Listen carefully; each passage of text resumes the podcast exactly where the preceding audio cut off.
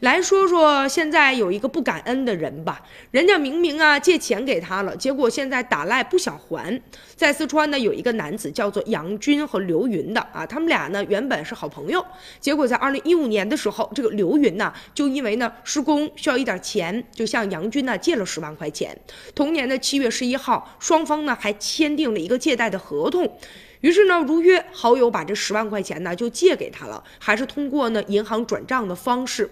没过多久啊，就在次年的六月十四号，对方呢又找到他说能不能再借点儿啊？结果呢，这好友还是比较慷慨哈，又借给他十万块钱，两个人又签订了借贷的合同，那前后一共就是二十万。结果没成想的是，钱借完了，想要要钱呢比较难了。所以今年四月份，这杨军呢就向法院提起了诉讼。就在五月二十四号，法院呢开庭审理了，一审做出了判决，认为对方啊就是应该还钱，而且且呢二十万的本金加上利息。但是这个刘云呢仍然呢对判决不理睬，一直呢也不给钱，而且呢法官给他打电话，他也不回短信。